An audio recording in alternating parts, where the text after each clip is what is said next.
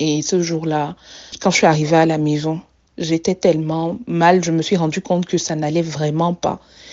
Euh, je suis allée jusqu'à appeler les services sociaux pour parler, communiquer avec la ligne anti-suicide. Ça, ce sont des choses qu'on ne dit peut-être pas, mais moi, ça m'est arrivé et je connais plein de gens autour de moi ici qui, qui ont vécu ce genre de choses. Quand elle m'a dit qu'elle souhaitait participer au podcast, j'étais vraiment ravie. Inès, je la connais depuis assez longtemps. On a fait l'école de journalisme ensemble. Je l'apprécie beaucoup. Elle est très simple. Elle adore rigoler. Et surtout, elle n'a pas peur de se montrer telle qu'elle est. Sans filtre. Dans cet épisode, on va parler de dépression. La dépression lorsqu'on vit dans un pays étranger. Inès est camerounaise et vit au Canada depuis 2016. Elle nous raconte son arrivée en terre canadienne, son adaptation, la vie loin de sa famille, ainsi que la période où elle a contracté le Covid. Elle a parcouru le web à la recherche de créateurs de contenu, présentant les réalités de la vie à l'étranger de façon authentique, sans grand succès. Alors elle a décidé de créer elle-même ce contenu et de partager son expérience en tant qu'immigrante avec franchise, loin des clichés et des images préconçues.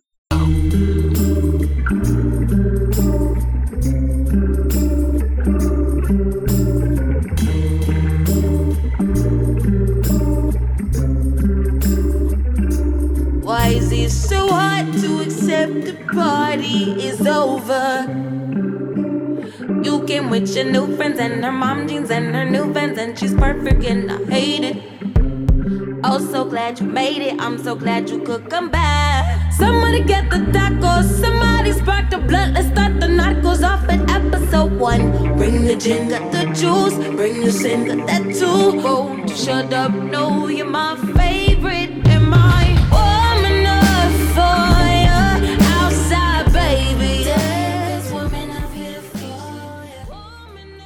Bien vous situer dans le contexte, j'ai demandé à Inès de nous parler des débuts de sa vie au Canada. Entre adaptation, recherche d'un boulot, désillusion, obligations académiques et professionnelles, ça n'a pas été de tout repos pour elle. Bonjour, euh, je m'appelle Inès comme toi. J'ai 30 ans cette année. Je vis au Canada, à Montréal, depuis bientôt 5 ans et euh, je suis conseillère en communication digitale, communication publique, ancienne journaliste et aussi entrepreneur par ricochet. Voilà. Dépression parce que c'est l'un des sujets qui me tient le plus à cœur. Je pense que malgré l'effort de communication qu'il y a autour de la dépression, du mal-être, du burn-out, euh, ça reste des sujets tabous en général, même ici d'ailleurs, même ici euh, au Canada, encore plus dans la communauté noire, la communauté africaine, on continue de relayer ce genre de mots à oui, ce sont des affaires des blancs, mais aussi euh, surtout parce que que ce soit moi-même ou les gens euh, dans mon entourage immédiat, des gens que j'ai connus ici, ont tous été affectés par la dépression. Et si tu n'es pas bien entouré, si tu n'es pas conscient du fait que tu as besoin d'aide ou si tu n'as pas autour de toi des personnes qui sont euh, assez, comment dire, qui sont assez attentives, tu peux facilement sombrer. Donc, j'estime que pour lever le tabou autour de ce genre de sujet, il est mieux qu'on en parle, il est mieux qu'on libère la parole et qu'on arrête de stigmatiser les gens qui peuvent en souffrir en fait.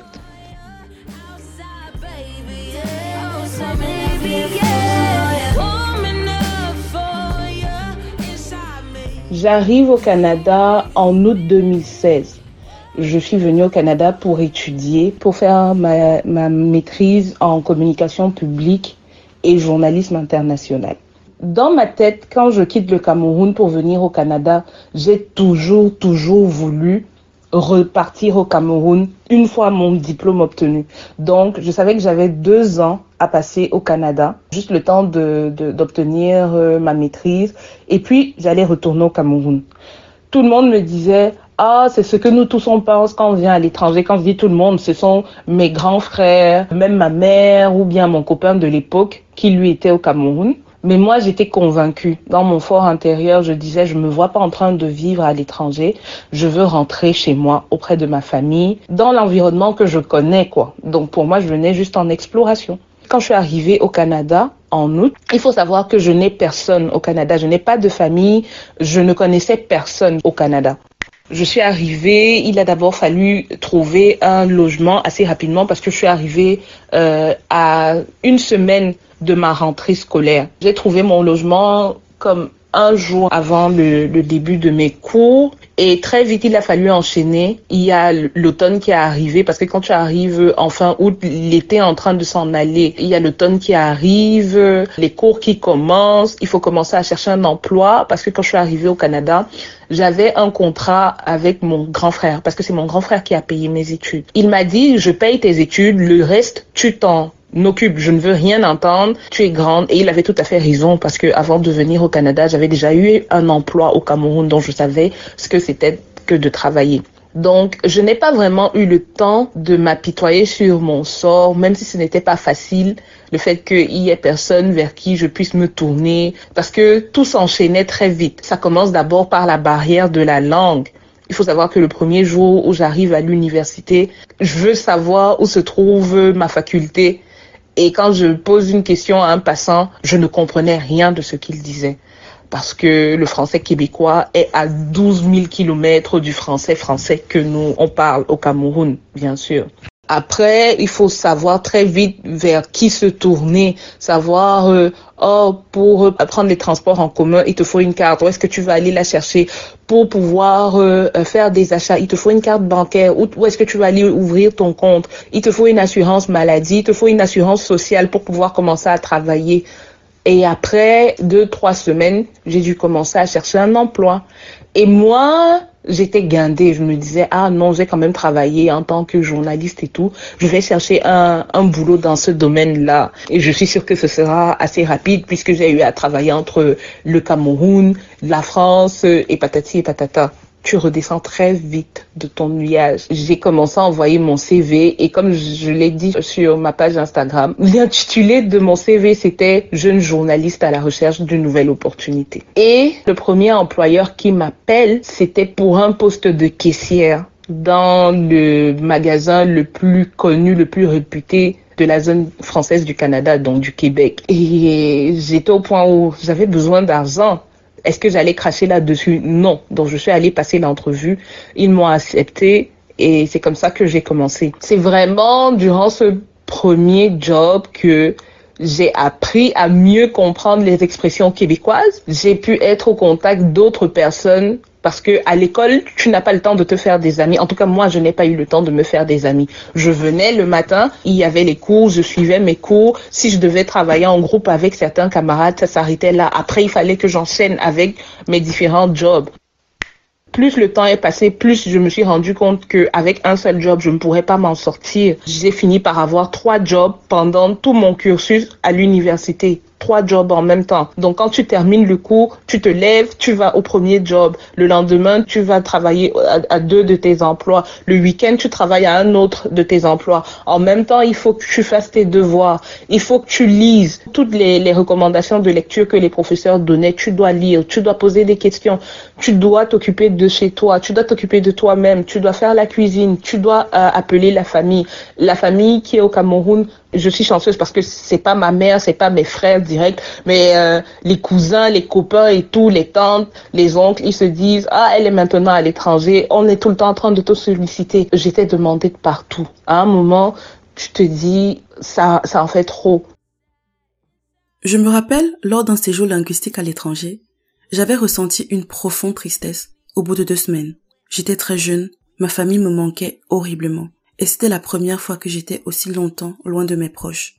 J'ai demandé à Inès comment s'est manifestée la dépression chez elle et comment elle a essayé de la surmonter.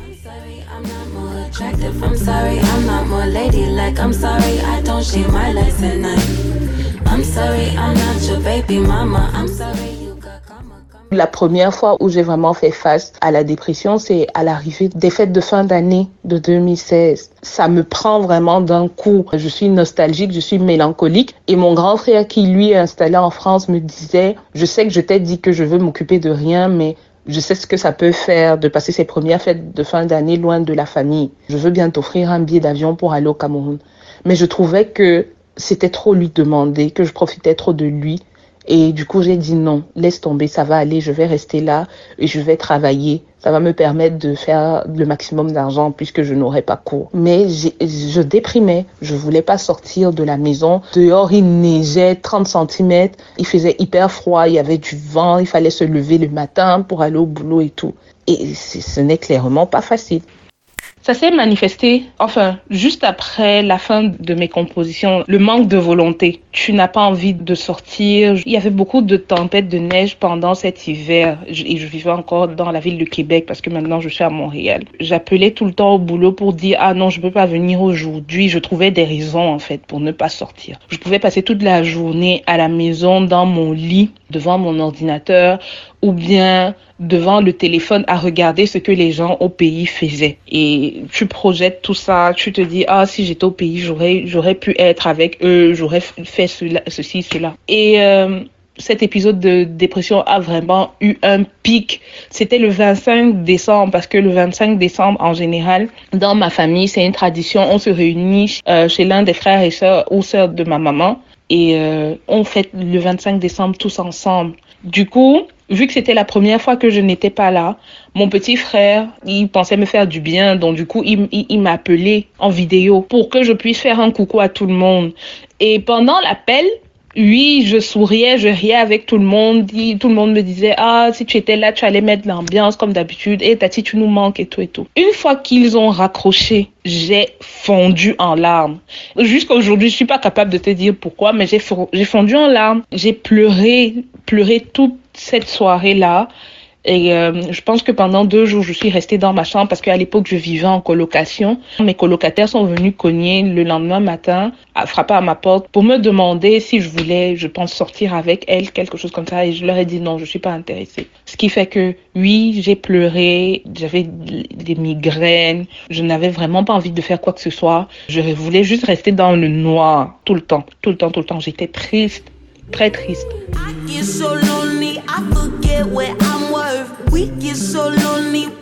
L'expérience a prouvé que pendant l'hiver, tu as une grosse croissance du nombre de personnes souffrant de dépression normale parce que euh, on n'a pas autant accès à la lumière du soleil qu'il le faudrait et il fait froid. Voilà.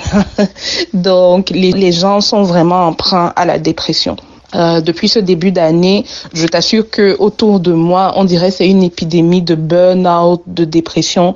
Pratiquement tout le monde que je connais ici dans mon entourage, ils en souffrent. Mais euh, j'ai eu un épisode vraiment, vraiment troublant à la fin d'année 2018 à cause d'une rupture amoureuse. Sincèrement, pendant plusieurs mois, j'ai été déprimée, j'ai été plongée dans la dépression.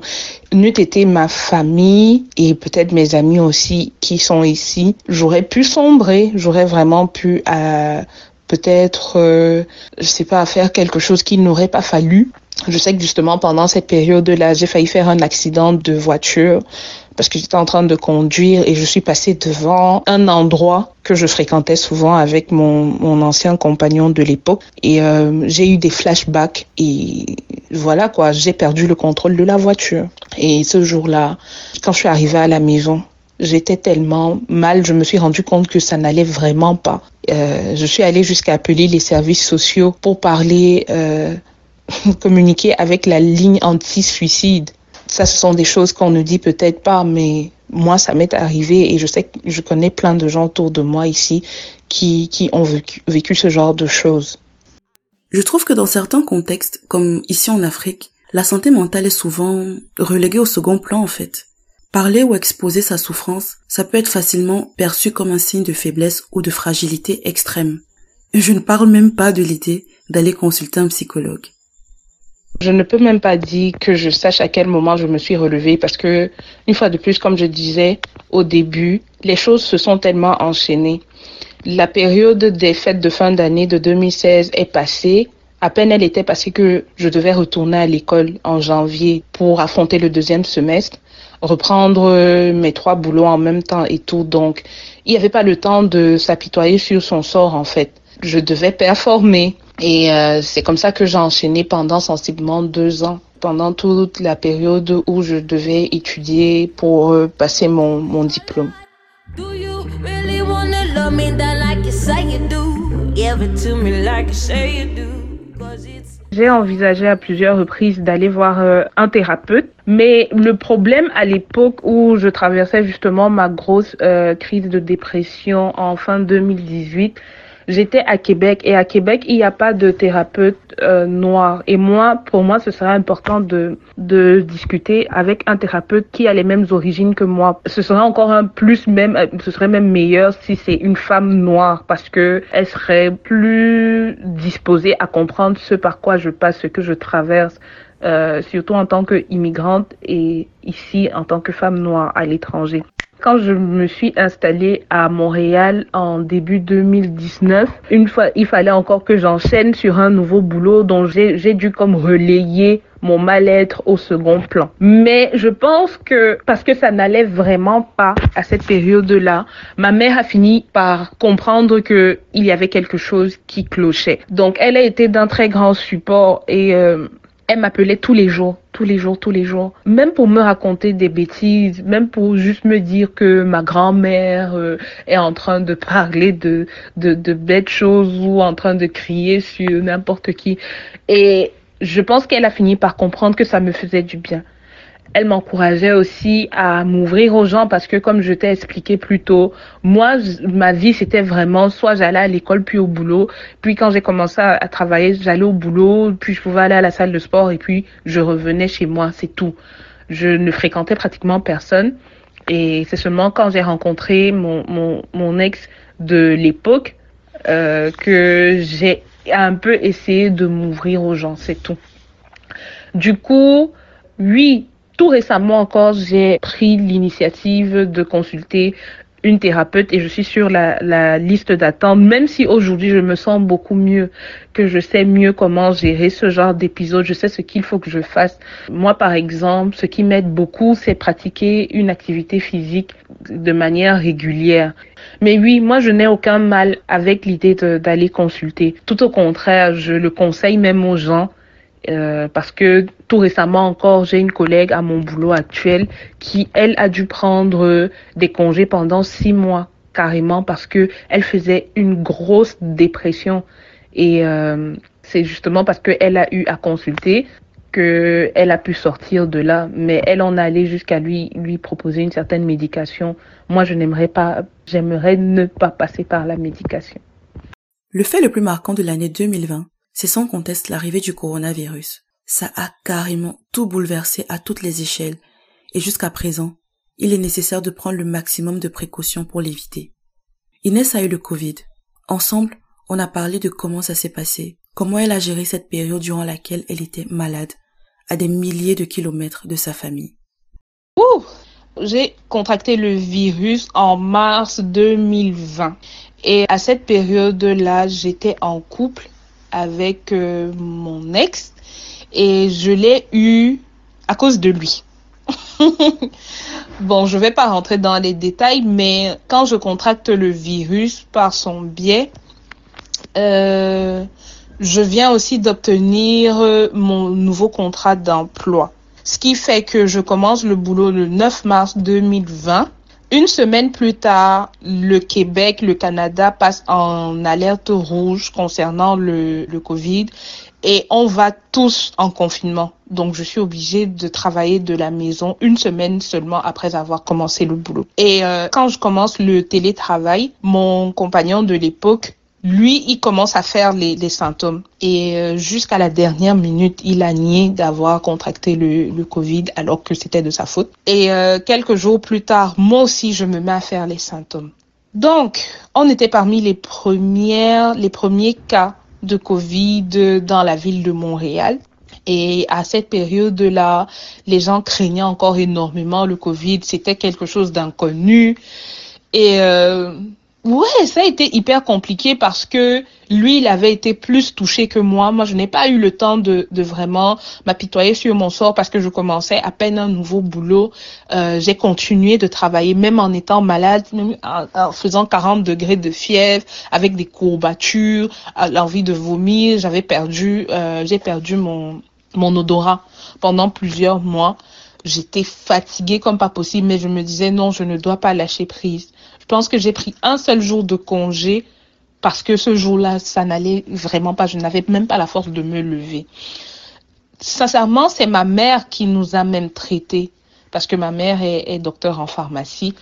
Et ici au Canada, on ne te donne pas de médicaments tant qu'il n'y a pas eu de suivi médical. Et à cette période-là, vu que le Covid était encore quelque chose d'inconnu, même eux ici, ils ne savaient pas encore comment s'y prendre. Ils étaient assaillis de partout. Donc quand j'avais appelé le numéro d'urgence pour leur relater nos symptômes, alors que mon compagnon de l'époque ne voulait pas en parler.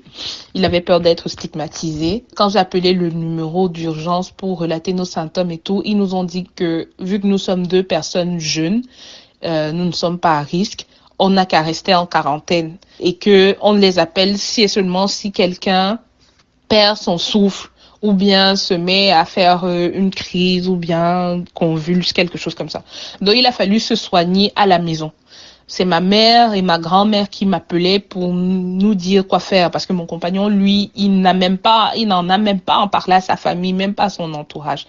Donc j'avais tout ce poids là sur moi en fait. Donc c'est ma mère qui nous a dit faites des bains de vapeur euh, prenez de la vitamine C. Bon, j'ai aussi un cousin qui, entre-temps, est venu s'installer à Montréal et c'est lui qui, gentiment, allait souvent faire les courses, venait les déposer devant ma porte il allait chercher les médicaments, notamment les vitamines à la pharmacie et aussi les repas. Voilà, c'est comme ça. Donc oui, psychologiquement, ce n'est pas évident, surtout quand tu sais que toi, tu as pris toutes les mesures, les précautions possibles pour ne pas contracter le virus et que la personne qui vit à tes côtés, elle s'en foutait complètement et que c'est à cause d'elle que tu t'es retrouvé malade. Et aussi parce que oui, je n'avais personne autour de moi, je n'avais pas de famille. Et surtout parce que tu te dis, enfin, j'ai une occasion d'avoir un bon boulot et tout. Et il faut que cette maladie-là vienne tout foquer comme ça.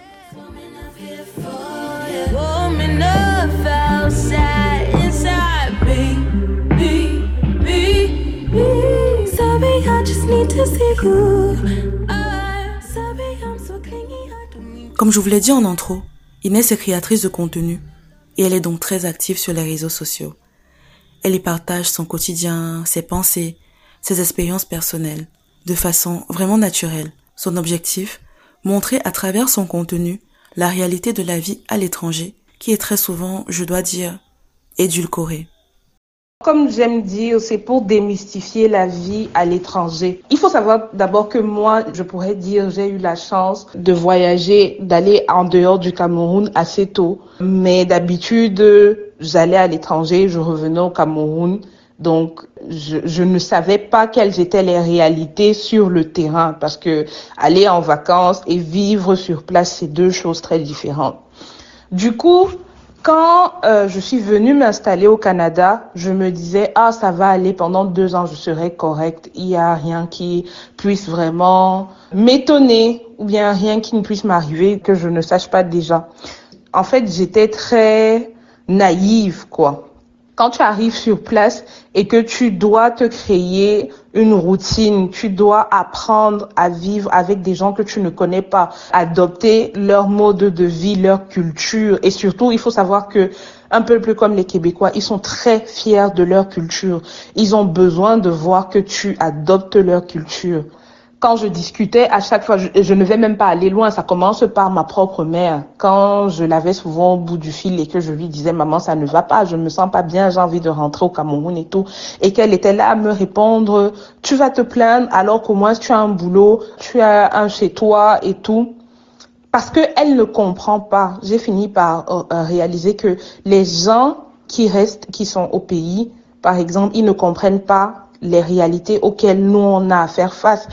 Et c'est justement en réalisant ça, je suis allée faire des recherches, j'ai cherché des créateurs de contenu, des chaînes YouTube, des comptes Instagram, même Twitter, où les gens relataient la réalité sur le terrain, mais tu n'en trouves pratiquement pas. Les gens préfèrent montrer le côté doré. Oh, j'ai une nouvelle voiture. Oh, j'ai un superbe appartement et tout. Mais est-ce que tu dis aux gens que pour avoir cette voiture, c'est un crédit que tu as dû obtenir, que tu vas payer sur cinq ans. Non, les gens ne le disent pas. Ce qui fait que, oui, c'est normal que les gens qui restent au pays, au Cameroun, aient une idée saugrenue de ce qui se passe ici. Donc oui, moi j'avais besoin de montrer, surtout à mes petits frères. Moi, quand je, je crée ce contenu-là, c'est parce que je pense à mon petit frère et à ma petite sœur qui sont derrière moi. Je ne veux pas qu'ils idéalisent l'étranger. Je veux qu'ils, s'ils décident de venir ici, qu'ils sachent déjà ce qui va les attendre et qu'ils viendront ici en leur à mes consciences qu'ils ils seront prêts à se battre euh, en sachant que ils vont descendre plus bas que terre avant de pouvoir se frayer leur propre chemin en fait. Au début, j'avais beaucoup de gens, surtout sur Facebook, qui venaient m'écrire DM pour me dire que oh, il ne faut pas, tu n'es pas obligé d'exposer ta souffrance, les gens ne sont pas obligés de savoir ce qui se passe dans ta vie et tout.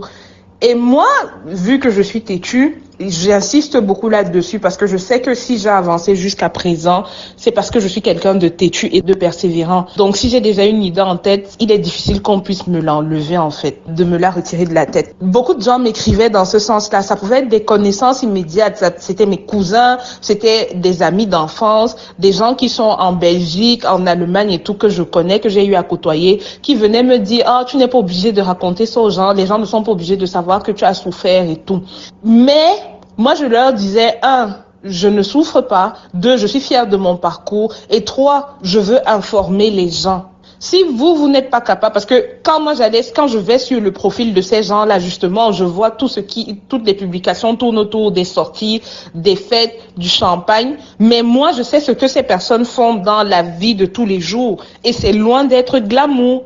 Donc, si vous, vous n'êtes pas capable d'assumer ce par quoi vous passez pour vous offrir ce genre de choses. Moi, je le fais. Et je prends sur moi de le faire parce que je veux informer, comme je dis, dans ma tête, c'est, je pense à mon petit frère et à ma petite sœur. Je ne veux pas qu'on leur vende du rêve, comme on dit chez nous. Je ne veux vraiment pas. Aujourd'hui, plusieurs mois plus tard, oh, mais DM, c'est toujours plein de personnes qui me disent, oh, vraiment, c'est gentil de ta part. Ça fait plaisir de voir quelqu'un qui, qui est vrai, qui dit les choses telles qu'elles sont.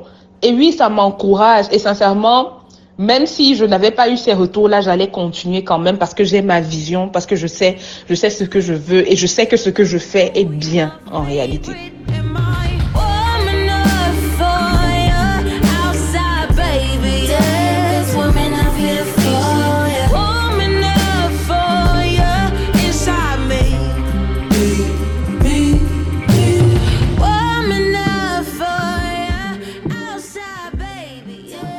Franchement, il ne faut pas avoir peur, ne pas avoir honte de dire aux gens, je ne me sens pas bien, je ne me sens pas comme moi-même, je ne me sens pas comme d'habitude. Et même si en face, vous avez des gens qui vous disent, ah non, mais tu es mieux que tel, tu n'as pas le droit de te sentir comme ça, parlez-en. Ne serait-ce que de trouver une seule personne qui va valider ton ressenti, ça fait toujours du bien. Mais aussi aller vers euh, les services qui sont là pour ça. Il y a tellement de services à l'étranger qui viennent en aide aux personnes qui passent par la dépression, qui, passent par ces épreuves-là, le fait d'être loin de leur famille, d'être seul dans un nouvel environnement et tout. Mais malheureusement, ce que j'ai eu à apprendre dans notre communauté, on ne va pas souvent vers euh, l'information, on ne va pas vers les bonnes sources. Et pourtant, c'est juste à notre portée. Il faudrait pas avoir honte d'avoir recours à des professionnels. Mais moi, je dirais, le premier pas, c'est d'admettre qu'on a besoin d'aide d'abord. Dernière chose, que les gens apprennent à être eux-mêmes. Soyons nous-mêmes, montrons-nous tels que nous sommes, assumons qui nous sommes. Euh, et là, je, je m'adresse surtout aux gens sur les réseaux sociaux et surtout à mes frères et sœurs qui sont à l'étranger montrons la réalité des choses. Ça va toujours servir à quelqu'un d'autre. Moi, par exemple, quand je suis arrivée ici, je l'ai dit, par exemple, à mes aînés qui n'ont pas fait un bon travail de préparation en se disant, oh, elle va arriver sur place, elle va apprendre. Non. Il y a des choses qu'on aurait pu me dire auparavant qui m'auraient évité de passer par certaines difficultés. Et c'est ce que moi je veux faire pour les personnes qui viendront après moi. Partageons nos expériences, disons les choses telles qu'elles sont. Ça aidera toujours quelqu'un. Voilà.